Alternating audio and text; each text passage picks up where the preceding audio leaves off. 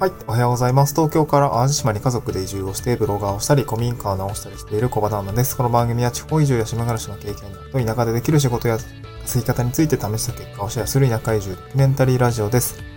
えっ、ー、と、今日のトークテーマはですね、脱サラ移住をしてお金にがめつくなった3つの原因というようなね、話をしていきない、いきたいなと思います。えー、お金にがめつくなりました。はい、脱サラ移住をしてお金にがめつくなりました。このね、えー、3つの原因について少しね、解説をしていきたいなと思うんですけど、1つ目が、先に3つ言っておくとですね、1つ目が、えー、ビジネスマインドになったから、あ2つ目が収入が下がったから、あ3つ目はもっと稼ぎたかったからというような内容ですね。はい、こちらね、えー、まあ今移住をしてみた後のね、感覚について少し共有させていただきたいなと思います。一つ目ですね、常にビジネスマインドになったからというところがですね、まあお金がめつくなった一つの要因かなと思っていますね。うん。まあ、もともとその、なんだろうな、会社を働いていた時には、なんかそういうマインドって全然なかったんですね。まあ、毎月給料が振り込まれているので、うーん、なんだろう、こう、な、なんとかしようみたいな感覚って全然なかったんですよね。うん。で、会社を辞めて脱サラ移住をしてからは、まあなんか自分で事業を始めることが、まあ容易になるわけじゃないけど、なんか誰にも何も言われないというか、まあ好きにやってよって感じだと思うんですね。うん。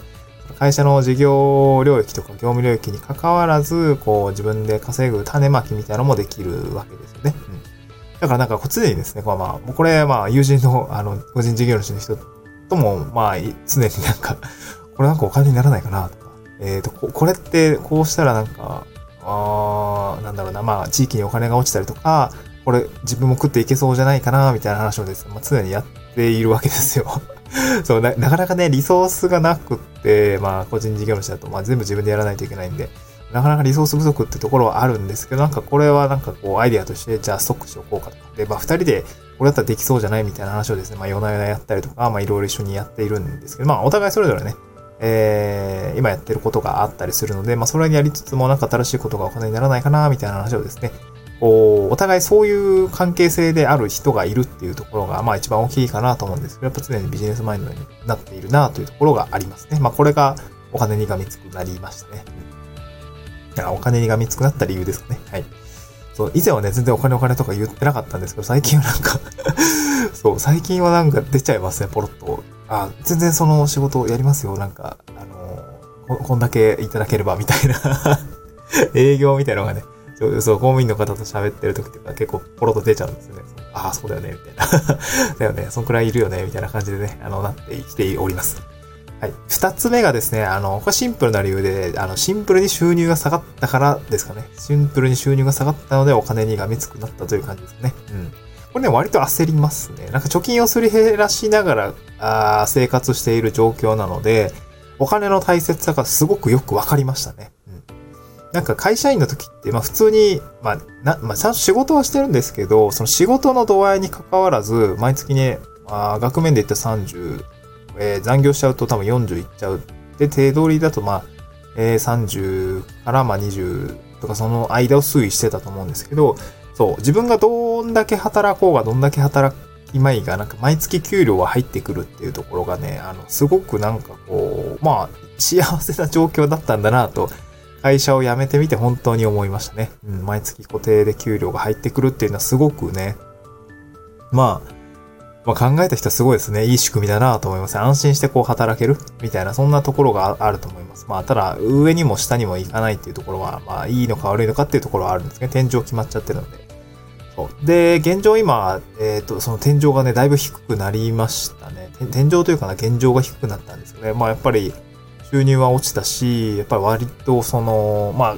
1年目っていうことも、脱サラ1年目っていうこともあって、社会保険の負担が非常にね、厳しいっていうところがあるのと、まあ、住民税とかもすごい引かれているし、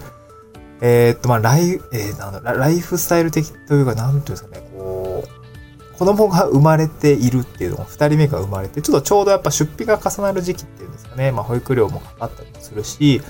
えー、いろいろ重なっているところなんですが、だから、こう、費用もかかる、そして収入も減るっていうこの、えー、ダブルパンチが来ているので、余計に焦っているところはあるんですけどね。そう、貯金をすり減らしながら、そのお金を、あのー、生きているので、お金の対策がよく分かったというところがありますね。この収入が下がったおかげで。まあ、なので、えー、なんだろうな、お金にがめつくなったよっていうことですね。うん。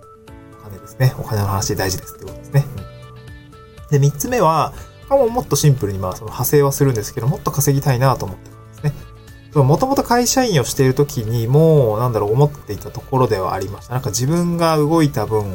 反映しているわけではないなっていうところがあったんですね。これまあ、その、大学、この前その大学、あの神戸にある大学でちょっと、働き方の講義みたいのをしてきたんですけども、自分が今こういうキャリアで、あの、行っていて、これはなんでこう、こうこういう進み方をしたんですみたいな、なんか自分の人生みたいな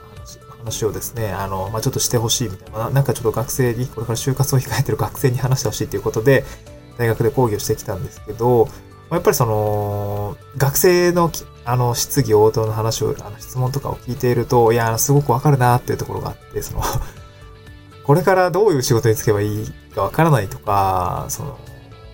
働くことに対して、まあ割と抵抗感があったりしていたんですよね。これ私もすごくそうで、大学の時ってあんまりこう、いい、楽しいバイト、働くことに対し、働くことに対してすごく好意的に思う、なんだろう、思えるような、なんだろうな、こ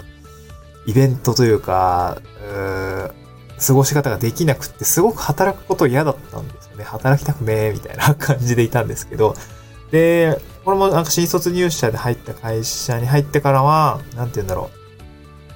う。こう、なるべく、なんだろう、まあ、その会社を選ぶときには、なんか働かんでもちゃんと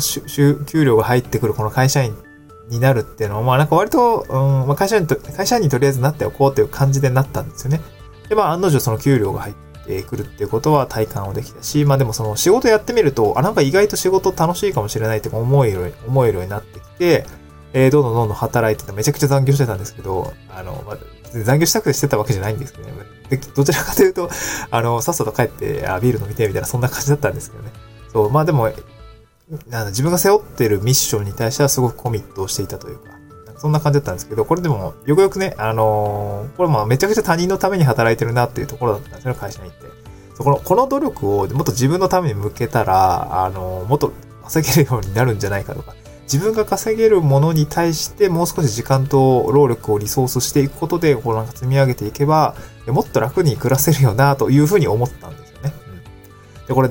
どなたかが言ってたか忘れちゃったんですけど、会社はおみこしで、そう、おみこしを持ち上げる人と、持ち上げている風でぶら下がっている人がいるよね、みたいな話をしてたんですね。うん。いや、これ誰が言ってたんだっけな？ちょっと忘れちゃったな。